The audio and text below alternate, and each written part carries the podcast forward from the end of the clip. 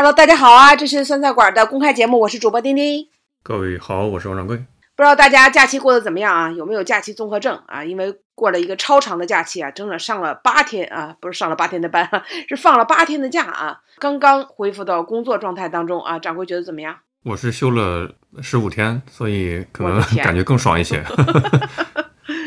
真的觉得爽了吗？体重增加了三四斤，肉眼可见的脸变圆了。嗯，每天的活动就是看书、躺平、刷手机，非常简单的生活。我都觉得是不是监狱的生活挺适合现代人的？现代人颈椎毛病多，刷抖音多，规律的生活只有在监狱里才能找得到啊。所以你放十五天假的意义就是待着是吗？不是说把这个假期啊足够的这个用到你平时舍不得做的事情上啊。呃这就确实体实现了比较尴尬的一点，就是我想带家人出游呢，但是我发现我妈妈不乐意，而且她现在因为上年纪了嘛，腿脚很不好，对于水平有海拔的活动，她都非常的拒绝。比如说爬个小土坡，像徐州的话，一个全山区，全山的主峰才两百三十多米，她走了一段路就非常的疼痛，所以也没法去外地去玩，去景点玩，所以围绕着老家的活动范围比较窄。这确实也遇到了同样的尴尬啊，因为我以前自己去旅游的时候呢，我就每次都要想一想啊，这是不是我父适合我父母来？因为我妈妈腿不太好，这个平地还行啊，但凡有点坡儿，就是上个台阶儿什么的，是吧？都比较痛苦。所以我上次还是在疫情期间啊，去了那个神仙居嘛，仙居的那个这个景点叫神仙居，我就觉得那个地方平路很多啊，因为它是坐了电梯和缆车上到山顶，然后在山顶上那个栈道嘛，就全都是平的啊，所以我就想这个假期啊，我就是自驾三百五十多公里吧，大概四个小时啊，就开车带到带父母来到那个仙居啊，想想带他对吧，到这个山顶上，是梦游天姥吟留别是李白有一首诗对不对？就那个地方嘛，因为我是疫情期间来的。我对人是没有任何概念，没给我留下任何当时人的概念啊！我就直接就就买了票就上山了，然后就是山上就 只有我和这个美丽的大自然的风景啊，所以我我脑补的都是那样的啊。结果我带我父母去，到了那个民宿，民宿说：“你明天的票买了吗？”我说：“我现在上网买。”他说：“不好意思。”他说：“现在网上只能买后天的票。”他不卖第二天的，那我说第二天什么时候买？他说第二天你要五点多去景区排队，六点半之前可买到。我的妈呀！我说有这么夸张吗？啊，这五点钟去去，他说对你五点钟你去买，然后呢，你还可以，因为住在那民宿就在那个大门旁边嘛，你还可以回来睡一觉，睡个回笼觉什么的，然后你再去。然后我就第二天一早。五点钟摸黑儿，我的天呐！山路上，你从从民宿走的那个山门，还有挺长一段山路呢，那真是伸手不见五指啊！摸摸黑，然后就到了那个山门，你猜怎么样？就在我伸手不见五指的山门前排起了长队。这是何等壮观的一个场面！那你那个门票是深夜了吗？对，就那个门票是六点半才开门，你知道吗？就才才有人卖票，但是我到那五点钟的时候。已经排了上百人，据说啊，最早的三点钟，凌晨三点呢就已经去排队了。你打扰神仙休息了，你们一群人打扰神仙休息了。哎呀，这这真的是很尴尬。后来呢，我妈妈就排在那个售票窗口啊，已经排了挺长的队，然后我就排在那个自助有个售票机啊，我就在那里等着。等着的时候呢，都快快快到六点了吧？然后我后边的人说：“哎，他说他们民宿的老板就是给了他一个二维码。”可以买当天的门票，在场就没有人信嘛，因为都知道当天的门票买不到啊。那我就试着扫码，一看啊，就是神仙居的微信小程序，还真的显示当天的票可以购买付款。哎，真的没想到就把票买成了。原来就在那个微信小程序里啊，它是每天早上六点的时候放一点点的票，然后大家就马上都跟着去扫码，再想去买这个票的时候就买不到了啊，也不知道一共就放了几张出来啊，然后就只能等到六点半那边开门再买。买票也就算了，竟然排队都等着进门进山门的人，在五点多的时候已经在排队了。然后你知道吗？我没有任何的这种心理防备啊，我觉得也无所谓嘛，还是先回去吃个早饭，对不对？一天那么累呢？所以我又摸着黑儿回到了这个民宿，才早上六点半，消消停停的吃了个早饭，收拾收拾东西，八点钟到了山门，你猜怎么样？八点钟到了山门哦，喇叭里在喊：“现在排队坐缆车要等两个小时。”真的挺跌宕起伏的。那后来成型了没有啊？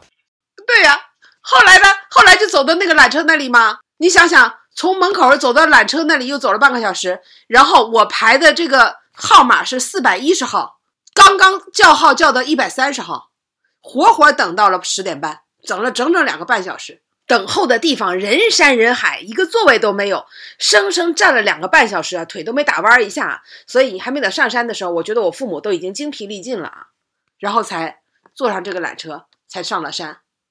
早上五点钟就起了，十点十点半才上山啊。然后在山上，我的天，全都是人啊！你你都不好意思看风景，因为你不小心会踩到别人的脚啊。太有画面感了。所以你们是。凌晨拜访天目山的大仙们，而且，嗯，你们是完成了一次，有点像是集体的行为艺术啊。凌晨五点半，乌泱泱的一帮人。最主要的是，我妈妈早上非要陪我去，所以她的体力在早上就已经用光了啊，大概已经走了什么五六千步，一天的指标已经完成啊。等到了山顶的时候，他就到了山上，虽然是平路，已经完全走不动。然后一点点的台阶，就像我们就感觉就爬了个三四层楼吧，对吧？对他来说就无比的痛苦，然后人又非常的多，所以整个这个旅行的感受还是比较的糟心吧。能够感觉到吗？就非常的糟心了。嗯，当然没对春节啊，大家去去去旅游的这个热情啊，还是没有足够的预期啊，因为感觉我们去玩的时候都已经初五了，按理说应该不会有那么多的人啊。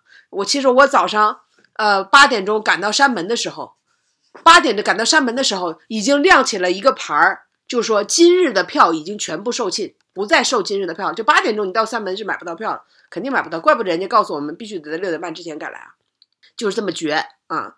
然后啊，当然我们也也可以聊一下啊，就这一周有非常多关于春节旅游啊遇到的糟心事儿，咱们也可以。去 看看别人的糟心事儿啊，自己心里平衡一下啊。首先就是那个我们在会员节目里边也说了，那个海南有人说瓮中捉鳖，关门打狗，不是那个机票都要两三万起吗？然后还有人说，那还不如买个二手车，然后开车离岛，然后再从这个到了这个内陆之后再把这个车卖掉，都感觉比那个机票的差价，对吧？要要小多了。结果你猜怎么样？这是还是我们还是太年轻啊？你觉得你开车就能离岛吗？想多了啊！这我最近看了很多的这个视频吐槽，就是你开车你不得坐那个车，开那个车到那个船上吗？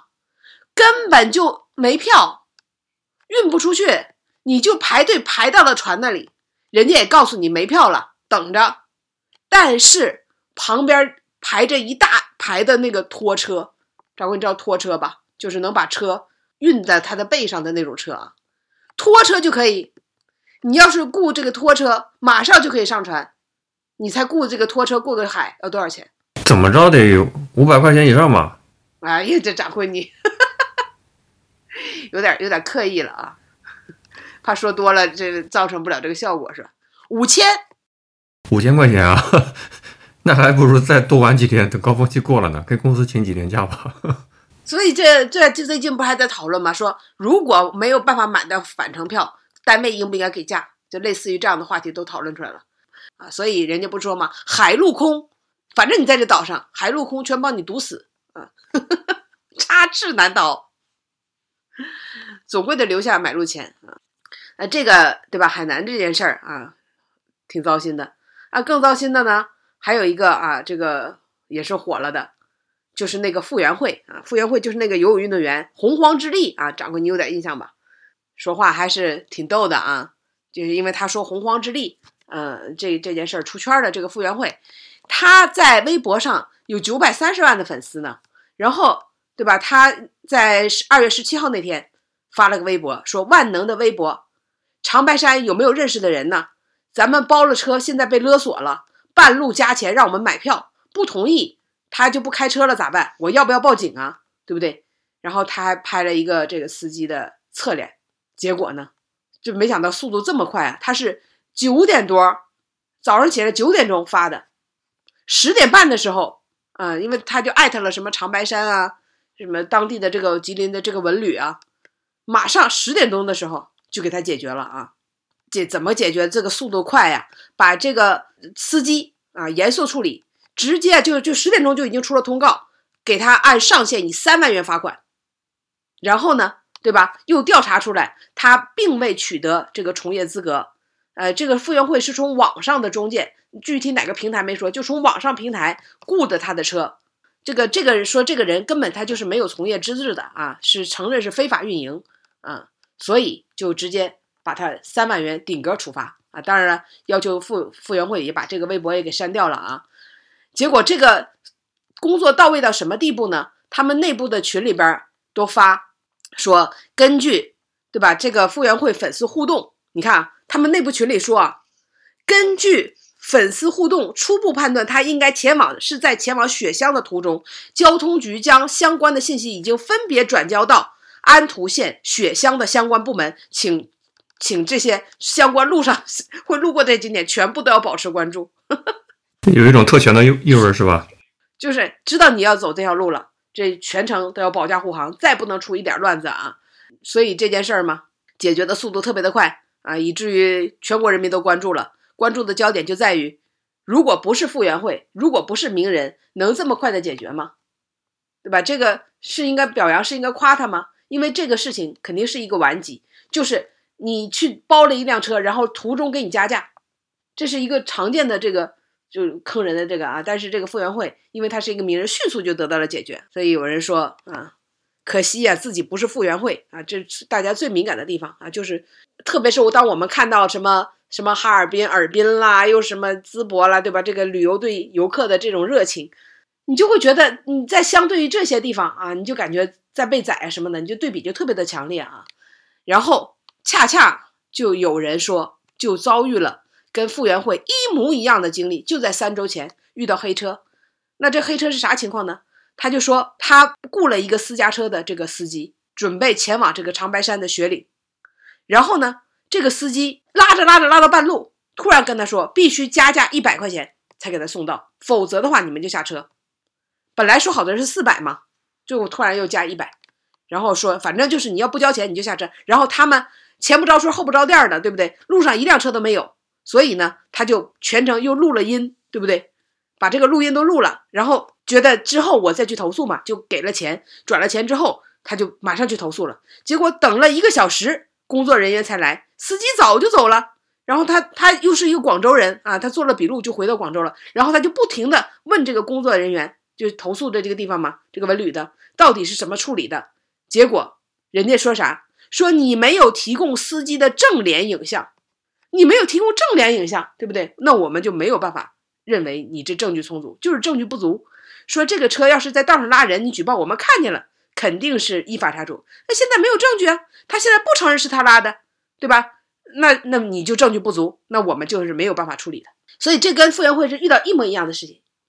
你有录音都不好使，你有车牌号也不好使，你没有办法证明，就是就是这个人拉的啊。所以你看，你要是不是这个名人。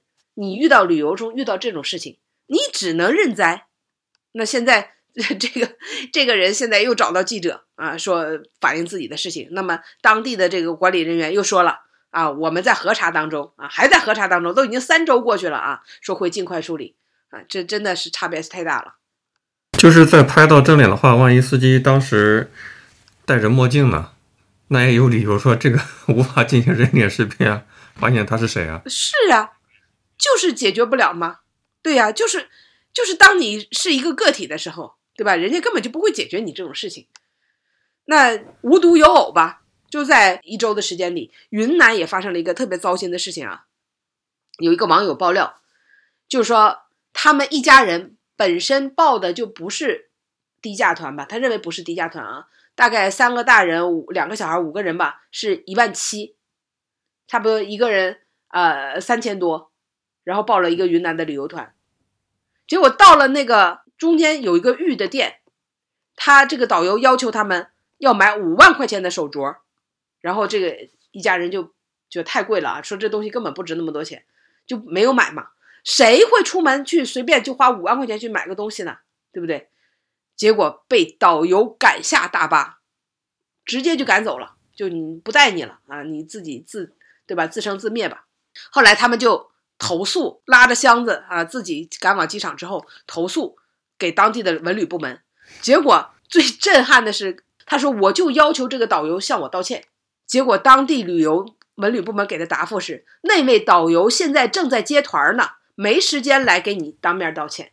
然后大家就觉得，就可能就这句话真的是非常的扎心啊，让所有的曾经旅游的人都感觉到无比的郁闷啊。都已经找到文旅部门了啊，就因为对方导游正在接团儿啊，就直接就回复给你了，就没有办法道歉了。当然这件事情因为又上热搜嘛，对吧？大家传的也非常的厉害。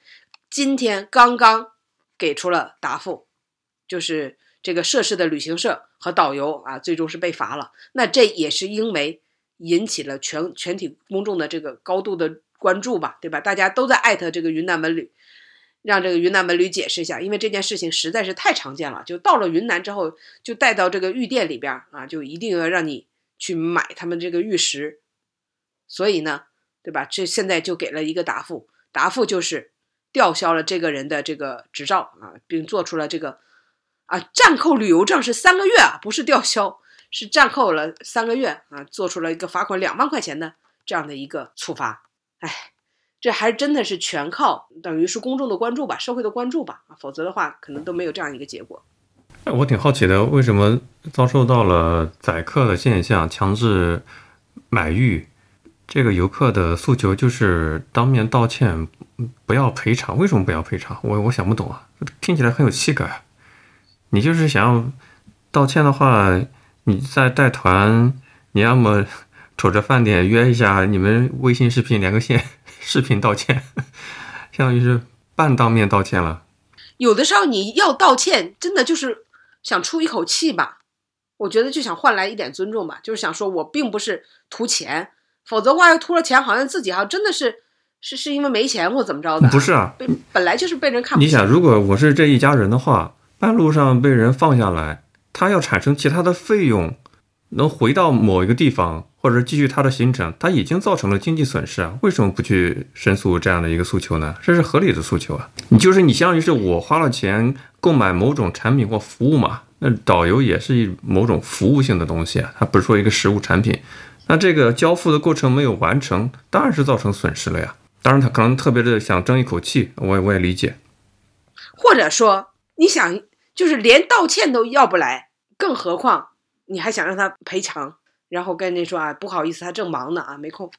感觉像是我们的技师还没下钟呢，你要不再等等，等他带完这个团 再跟你联系。形容的很贴切啊。本来呢，这个中国的这个旅游啊，这个已经对吧？这停滞了三年啊，这终于在近期啊，大家又愿意出门去旅游了啊。但遇到这种糟心的事情，我听丁丁介绍这么多负面的事件啊，我反倒是觉得。春节假期待在老家哪也没去，还挺自在的，没有这些糟心的事儿啊。你还没看那个更 来上海迪士尼乐园的那个糟心呢啊！在迪士尼乐园不是服务的问题啊，而是排队的问题。就是不是有人用那种快速的，你知道吗？就十倍速的，就是速度来拍，就下了地铁之后啊，到玩上那个游戏啊，就玩上这个乐园，大概要要花多长时间嘛？就就你从。门呃下了地铁，等到那个门口开始检票的地方，到门口进门大概就两个小时就过去了，就一直在走蛇形弯啊。第一个蛇形弯是白色的，然后呢是蓝色、绿色，然后 走到最里面，到到进去之后，你还没开始玩游戏呢，你要玩第一个游戏不还得排吗？还得排两个小时啊。基本上就是你八点钟到了那个门，可能你到下午可能才能玩上。迪士尼它就是非常的恐怖，卖各种特权的呀。你去不用排队，你就特权票，对，你就买那快通卡嘛，快通服务，快速通过嘛。一千五，嗯，那就使用超魔法嘛，超能力，钞票的超，超能力，超确实。你想，一般去那儿都干嘛的？都带着孩子去的嘛。那孩子还没等到门口呢，都已经精疲力尽了啊！有人说，你要想带孩子去，一定要带个推车，就是那种不管啥推车吧，你要带个推车啊，否则你还没等进门呢，孩子已经瘫倒了。你说这干啥去了？就有时候也真是不能理解。一想到排这么长时间的队啊，任何任何游戏对项目对我来说都失去了吸引力啊。所以掌柜躺在家里啊，你已经跑赢了百分之九十五出去旅游的人。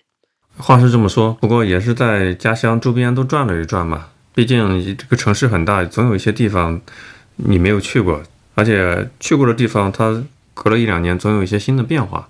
这也是不断的刷城市的副本一个乐趣所在。我在过年期间，我最大的一个感受是啥呢？一个是像丁丁所说的各种旅游景点人爆人，这个在抖音的各种视频推送上都能看到了。我收到了苏州的推送人挤人，上海南京东路的推送人挤人，各种场面触目惊心，对吧？感觉我们的经济复苏又有希望了。另外一个感受是，复工的第一天，我就收到了骚扰电话，就是国内这帮做骚扰电话的人真的是很勤奋，复工第一天他们准时给你打来骚扰电话。这是我接到春节假期之后的第一通骚扰电话。春节假期期间倒是没有接过任何骚扰电话，这让我很意外。人家很敬业，对。休息了，春节期间人家也要放假啊。所以各行各业都是充满了欢快向上的气氛，对吧？不知道大家啊，这个春节玩的怎么样啊？也可以跟我们分享一下。不过我看到这个假期啊，有一个讨论的话题挺有意思啊，就是说。江浙啊，这不这反正就没有提沪啊，但说江浙没有夜生活，因为本来就是春节嘛，所以大家可能呃去江浙旅游的特别的多。然后就说一到了晚上，嘿，晚上街道上就空空如也了，包括就特别提到了，比如说苏州啊，对吧？这个这反正江苏嘛，对不对？扬州啊，一到是晚上。基本上啊，就就就街道就空了。过了十点啊，基本上所有店都关了，然后就就感觉非常的到处都是黑灯瞎火，是不是？包括南京，说南京啊，一到了对吧？这个晚上可能八九点钟的时候，哎，到处很多的灯也都关了啊，也就黑灯瞎火了。这掌柜作为这个江苏人啊，我不知道你是不是认同这个观点，就是一 江苏没有什么夜生活。哎，这是一个蛮有意思的话题啊！我还看了这个话题之后，认认真想了一下。虽然我可能都不太有资格代表说是江苏人，都有点心虚。可能很多人都会看到，呃，有一些地图，就是中国大陆在夜间航拍的一些地图，因为每个城市的灯光在夜空之中会特别的显眼嘛。你会发现，中国大部分区域是黑暗的，只有在东部沿海。呃，江浙沪它就有点像是集中的一个特别亮的一片区域，就代表着这个城市是不夜城嘛。如果你看是江苏这个区域的话，其实呃苏中跟苏北相对来说在地图里是暗一些的。如果你看亚洲范围内的话，特别典型的一个区域就是朝鲜半岛，南韩在卫星地图上那个城市非常光亮的。北韩的话，基本上是很小很小一片区域，首都那片区域才会有一点星星光光的亮的地方，其他大部分都是陷入在黑暗之中。这就代表着一个城市的经济发达水平嘛，就是所谓的跟夜生活挂钩。如果没有夜生活，你也没有灯光了嘛。我确实发现，在回老家徐州这几天，基本上路灯都不怎么开，基本上就是确实比较黑暗的一个夜间行走的一个状态。当然，可能也是跟我在。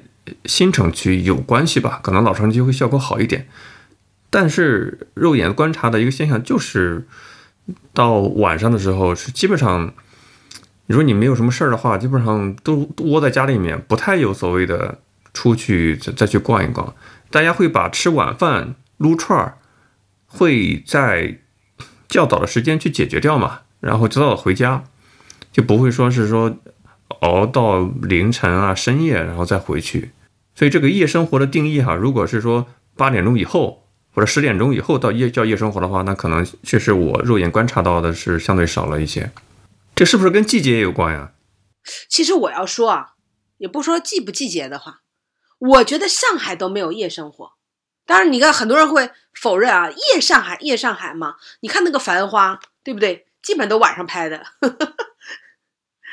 就是你，人家说你没有夜生活，不等于这个城市没有夜生活啊。那确实，在什么新天地啦、衡山路啦，对吧？一些酒吧街啦，你会看到一到晚上，对吧？九点钟，那可能店才开始开啊，那十二点，对不对？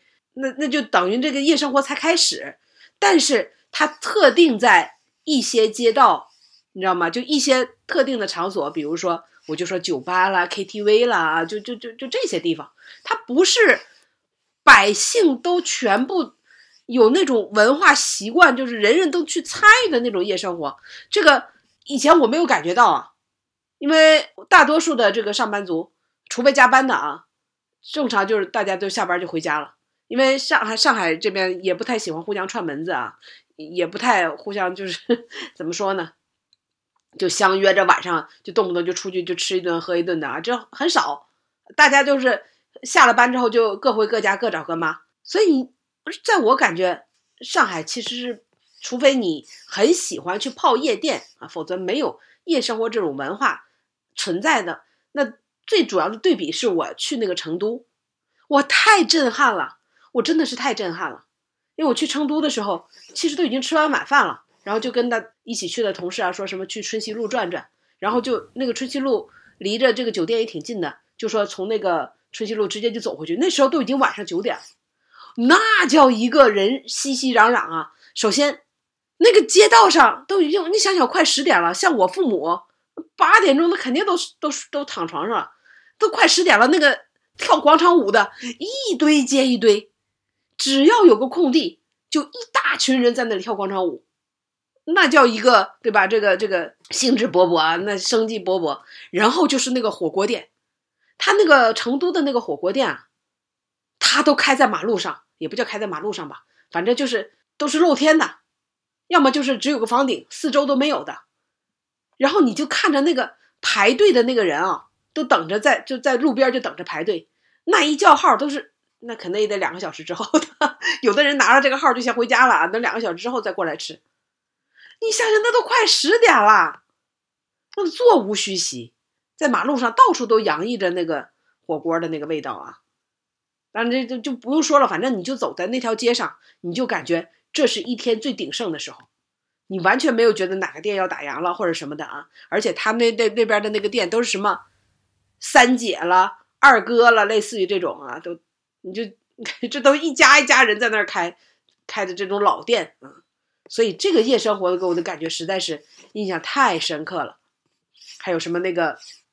什么掏耳朵的，什么什么之类的啊，就是大街小巷，你看的人山人，它是一个全民参与的夜生活，它不是一些特定的人群啊才会去爱好的那种啊，专专门有那么一条街道可能才会热闹的人那种夜生活，这个给我感觉差别还是非常大的。哎，长官你也去过成都这些，你应该也也见识到过吧？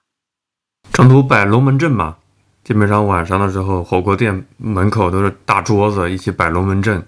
还是很热闹的，我感觉成都是比较有烟火气的，空气中都散发着 牛油火锅底料的味道，麻辣的味道是吗？都不好意思去那儿点鸳鸯锅是吗？一说鸳鸯锅就暴露了你的这个身份啊。然后还有让我感觉到差别特别特别大的，就是我去那个泰国，还有去那个台湾。哇，人家那个夜市文化，那真是太震撼了。就是那个像我去那个清迈啊，就那个夜生活，白天这街道上干干净净，什么都没有。他他也不是每天都有啊，他可能每周的周六周日或者是周周几啊，白天你看不出来一点端倪。一到了晚上，比如说晚上六点开始。那些摊位啊，就感觉就从地底下冒出来一样，然后就摆的密密麻麻，就整条街道那真是灯火辉煌，干什么都有。就是那些流也不叫流浪歌手啊，人家就是街头艺人，唱歌、弹吉他、打手鼓，一对接一对的，我唱的特别的好。然后啊，就在路边给大家按脚的，对吧？那也是清迈的这个特色啊。那一一眼望不到头啊，那都都上百个位子摆在那里。就是你所有的游人都可以去那儿坐，然后各种鲜榨的水果、海鲜的烧烤，对吧？各种各样的小吃，然后还有卖卖各种民族的服装，对不对？这个这个呃头饰，对吧？各种小小零件儿，什么什么各种小摆饰，还有画画的，当街给大家画画的，哇，那你看看，那真是人间百态，啊，各种各样的这种，对吧？你去了之后，你就流连忘返，你从头都逛到尾，你都逛不够啊，就各种新鲜的感觉。但是，一到了你都不知道几点关门，反正第二天早上去的时候，街道又干干净净。然后去那个台湾的时候也是啊，台北、高雄都有特别有名的夜市儿。你去那夜市儿上，垂垂涎欲滴吧，就是你从第一个进进门你就开始什么大肠包小肠了，又是什么对吧？这个呃呃鸡翅包饭了，等等等等啊，就各种小吃，那就层出不穷啊，让你根本就就停不下来。这就是夜市文化。那当然里边有各种各样的摆摊儿。但是江浙沪有吗？我不知道江浙有没有啊。反正我是去了江浙旅游那么长时间，我没有看到有夜市文化。呃，上海呢，那当然就肯定就没有夜市文化。就这种摆摊儿，这种这种夜市儿，我我基本上在上海没有没有见到过。那既然没有这种能够非常下里巴人、非常接地气的就这种夜市文化的话，那夜生活那当然也谈不上了。我听懂丁丁的意思了。夜生活跟夜市好像还是有些区别的。你上海，你不是去看路边摊、火锅、烧烤，人家泡酒吧呀，对吧？海派有海派的夜生活，所以这可能还是有些区别啊。那你说杭州啊，其实也有酒吧，对吧？这酒吧呢，嗯，怎么说呢？酒吧哪有地方没有啊？我我想说，他说的可能这种夜生活还是更加的全民一点。你比如说。我在我嗯我们那个老家啊锦州那一块儿，辽宁的锦州，那晚上吃完饭就是早上有早市儿啊，这这是早市文化，东北的早市文化那是相当震撼了，对不对？什么粘豆波了，什么什么炒炒冷面了，对不对？都各种各样的小吃啊，层出不穷。还有就是夜市儿，就晚上吃完了晚饭之后，全家人就反正就是或者招呼小伙伴，或者招呼同学什么的。就去夜市上见面，对吧？在夜市头上啊，一相约啊，然后就溜达，连散步都有了，就有这种，就有这种这种这种感觉吧。这个夜市是你生活的一部分，你真的不见得是为了吃点什么，还买点什么，那就是你散步必去的地方，那就是你每天生活当中的，对吧？这样的一个环节。当然了，在那个东北的时候，你像很多像我在大连啊什么或者很多地方，晚上哇那个。街道上还有很多去什么暴走团，对吧？你不知道掌柜，你知不知道？就是前面还有人戴着白手套走最 前面，后面整整齐齐的跟着上百人啊，都在那里暴走，啊，放着这种非常扰民的歌曲，就干什么的都有吧，直播的，对不对？这个卖唱的等等等等啊，就非常的热闹啊。我是我是觉得是不是这种才叫夜生活？就大家晚上吃完饭之后就走出门去，不在家待着啊。就总归啊，有一个可以去逛、去休闲啊、去感受的这个这个夜生活啊，而不是真的只要要去酒吧里边要去消费或者干嘛。有一个地方挺能够满足丁丁对夜生活的定义的，你就去有中国的网红城市湖南长沙，就是凌晨的时候还是那种所谓的烟火气，也也跟酒吧没啥关系啊。当然也有酒吧，熙熙攘攘，就是到凌晨十二点的时候还会有。在繁华的十字路口，有各种拿着三脚架支架抖音直播的人呢。对呀，我看那个排名啊，就是全国排名夜经济啊，就是有夜生活的吧，排名的前十位啊，分别是重庆，你看，你看，重庆嘛，长沙、青岛啊，青岛那就更不用说了，对吧？这个喝啤酒啊，这个 吃吃吃海鲜，对不对？这肯定是一。一定要配上夜色啊，那才对路嘛。然后还有成都，然后就上海、北京、武汉、深圳、广州和天津，啊这个都是已经排在前十名了。你看我在上海，我都已经没有觉得就是夜生活是特别的 深入人心啊，但是它也排在这个前面。那我觉得上海有一点好处就是非常非常多二十四小时的便利店，这个可能不是每个城市啊都。都能随处可见，但上海的便利店真是你任何一个街道上啊，你可能走个五十米就能碰到一家，然后它就可能是二十四小时的。而在北京啊，这样的便利店就减少啊，不知道为什么。就同样是这种一线城市啊，但在北京更多的是，呃，那种那种私人开的小卖点儿啊，可能多一点。然后这种便利店啊，就就少了非常的多啊。我去北京住这个酒店的时候，我就说，哎，附近有便利店吗？他们就说啊，你前面大街啊，这个往北啊，再往南，再往西啊，那边有个什么什么什么大超市啊，你去那儿吧，就就便利店非常的非常的少啊。这也就曾经分析过为什么北京开不起便利店啊。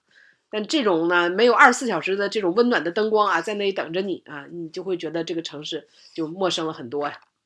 这确实是一个很犀利的观察，像知乎上也有专门的讨论，为什么就是北京它不能像上海一样二十四小时便利店特别多，小区基本上四个角基本上有两个角都是有便利店的，非常的兴盛。甚至在上海的话，你像华联超市，那些在其他的城市能干得下去的大型超市，在上海就不太灵光，上海反倒是小面积的便利店活得有滋有味。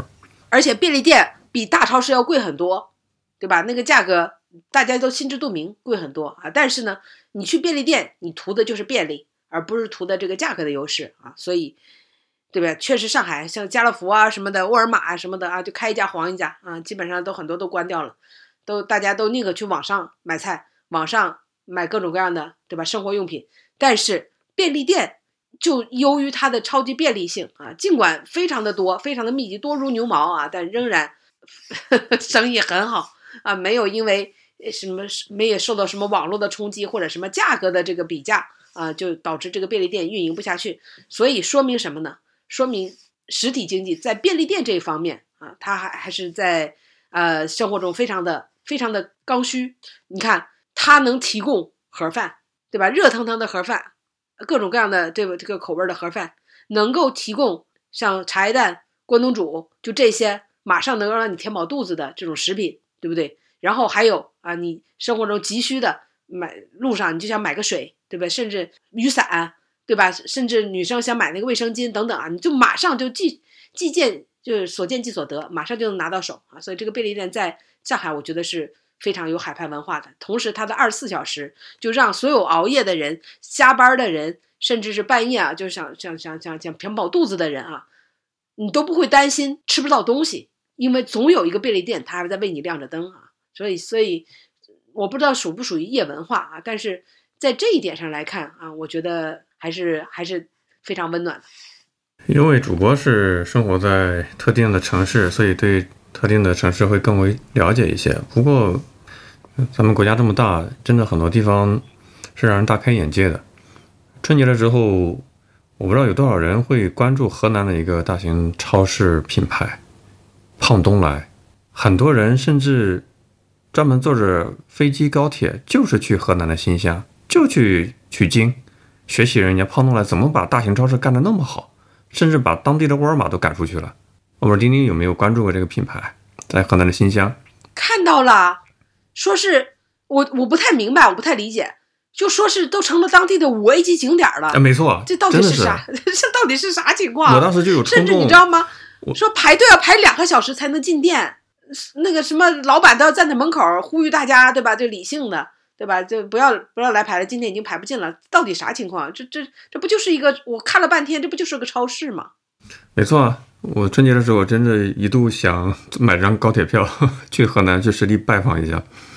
他火了很长时间了，你可以抖音刷到很多关于他的一些视频介绍，就是把一个超市的服务做到。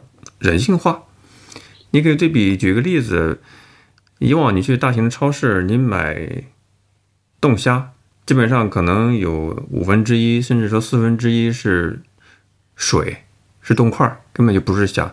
但是在胖东来，我是在看抖音，这些也有可能是疑似品牌营销宣传，员工会在结账的时候主动的帮你把虾，你买的那带虾里面的水，帮你给挤掉放掉，让你一点都不吃亏。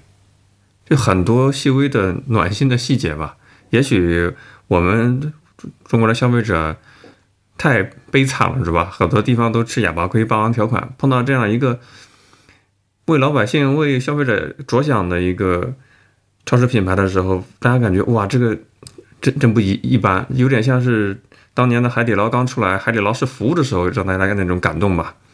甚至，当然我看了很多，我现在都不知道它是 一种资本的营销宣传，还是说它确实是如此。所以也请河南当地的朋友给我们做一点反馈。我就想表达一点，就是你比如说在北京有北京的营销的业态、消费的形式，上海有上海的这种便利店的文化，像河南有人家全世界对吧？全国闻名，很多做连锁的都去取经学习的胖东来，各个地方都有自己的一些地域特色，没有说什么谁好谁坏。确实啊，就所以说你说实体不好做，其实有时候是不是也狭隘了啊？你我我确实挺挺羡慕的啊！那这个地方为什么会会这么受欢迎啊？这个超市大家都说超市不行了，不行了啊！竟然你看人家还能开成这个五 A 级的景点儿，在上海也有啊，比如说那个开市客，你知道吗？Costco 也是啊，说排着长队，什么里面一开业的时候，什么开卖爱马仕的什么包都被瞬间就被抢光啊什么的，这都总归是能做出自己的特色的话，还是。我觉得肯定还是有自己的市场所在的啊。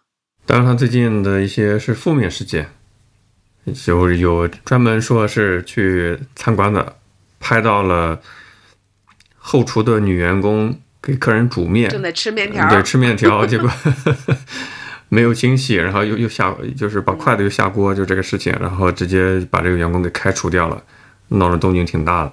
咱也不知道真相是啥，有人说是惩罚过重。也有有些可能是恶意拍的，也有说就应该这样，对吧？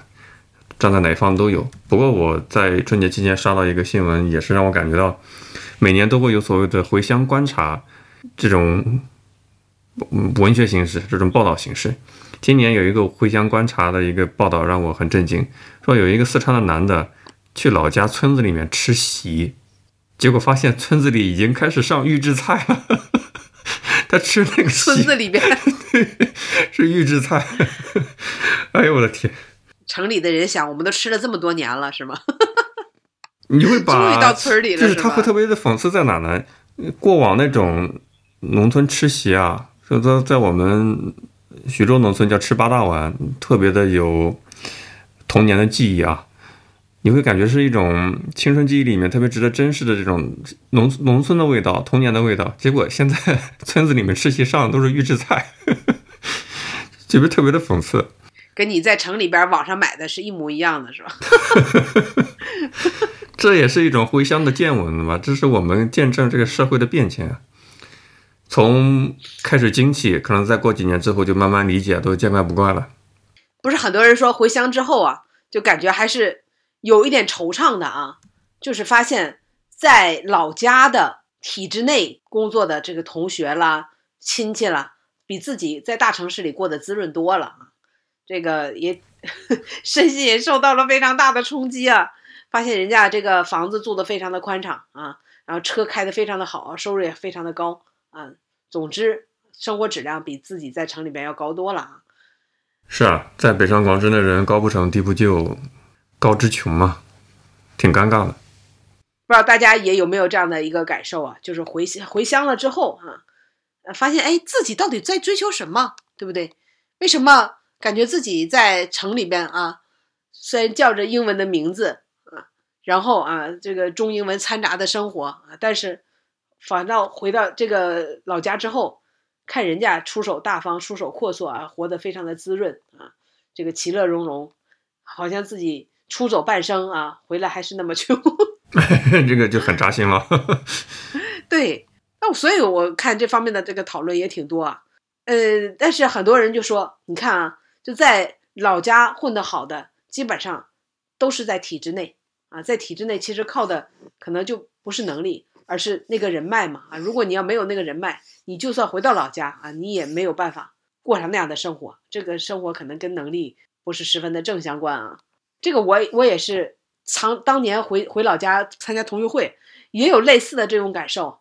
就是我们去参加同学会的时候，反正就那那一顿饭吧，就被这个一一位直接买单的这个同学买掉。他是原来我们高中的时候，反正就基本上就是倒数的吧，啊，上课也基本不来啊，就是老师就教过最差的那一届的，就那种吊车尾。嗯，但是他毕业之后啊，就。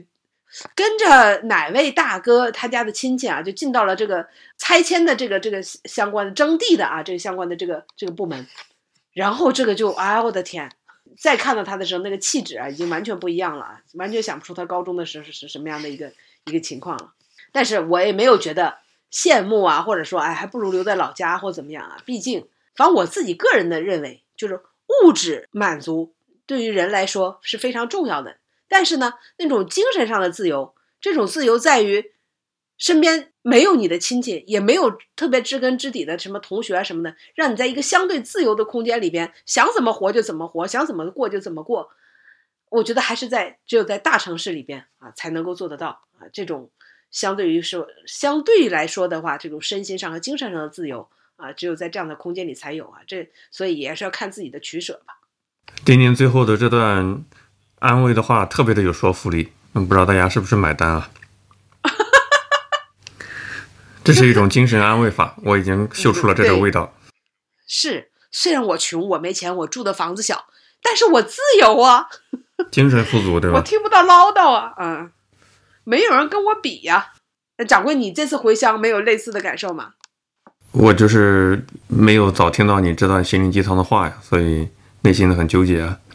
不过我假期看了一本书，是美国的一个知名作家，书名叫《金钱心理学》，它也是《华尔街日报》这种排行榜单曾经的畅销书。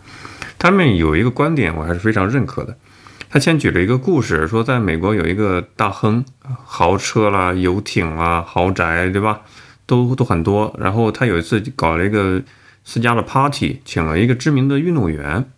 然后就跟这个运动员调侃说：“我所有的财富，我一天能创造的财富，他好像是搞金融证券吧，就比你什么拿了一个第一名夺冠奖金还要多。其实就是一种讽刺嘛。你你拥有什么？结果这个运动员的回应就是，就一个单词 enough，就我已经拥有了足够的东西，就知足。”知足常乐，就表达这一点。你拥有了很多东西之后，可是你还是有一种对金钱的驱动力嘛，始终觉得还不够多嘛。但是人家可能觉得自己已经够了。这个例子让我印象非常的深刻。很多人所追求的，往上看，豪车、名表啥的这些东西，作者讲了他的一个观察，他说。我们作为一个路人，作为一个旁观者，我们只会看到那辆车本身，其实不太在意说是谁在开那辆车，就车主是谁。我想想，好像真的是这样。我们会，比如在上海街头、北京街头看到有人开劳斯莱斯，对吧？我们会关注车车本身，没有人在意说谁是车主，没有人在意说这车主是什么背景、什么样的故事去去去发家。这会儿讲大白话，就没有人太 care 你是谁。不要太想当然说中国人很在乎你有多少的财富，诸如此类的话。当然，也许是这个作者的心灵鸡汤吧。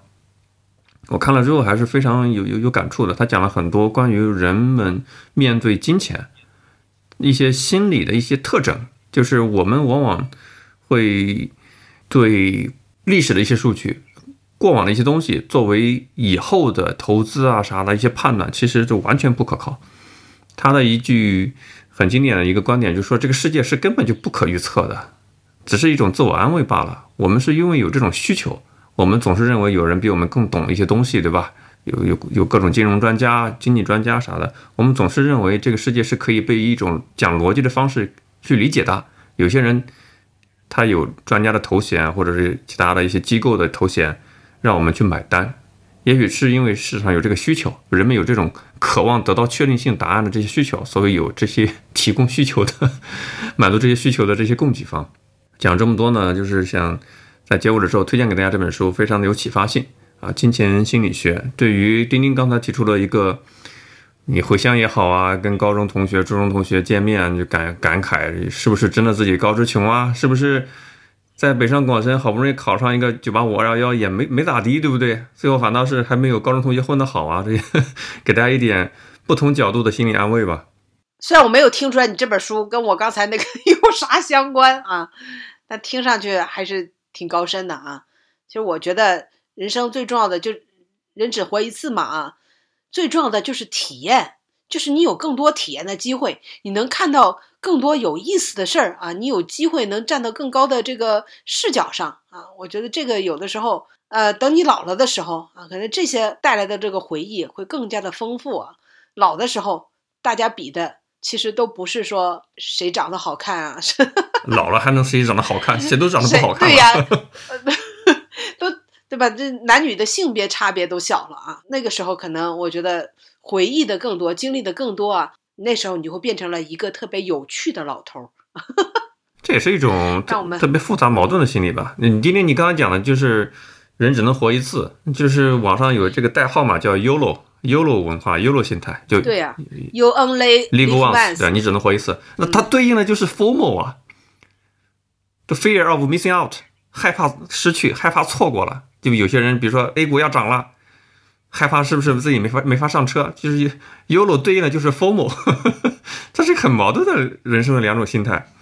不，这个其实我我看过有有这种哲学上讲哈，就是你人生根本就没有所谓的正确。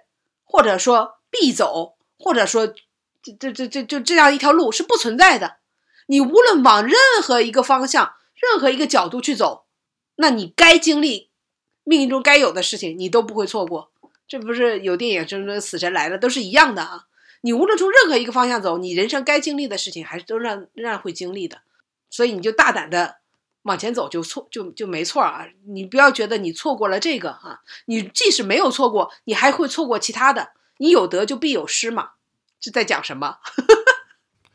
在今天这段充满人生哲理的话语里面，我们要么结束本期的话题，对吧？先撤了，大家可能这时候也也睡了啊。是啊，嗯，没错没错，祝大家。在这个时候睡个好觉，做个好梦啊！那么我们也欢迎大家把你的想法和经历啊，通过我们的微信公众号“酸菜馆播客”啊，图文下面去留言，或者在各个我们节目的平台下方去留言啊。那个我们大家也可以去交流嘛。好，拜拜，拜拜。更多节目下载荔枝 FM 收听。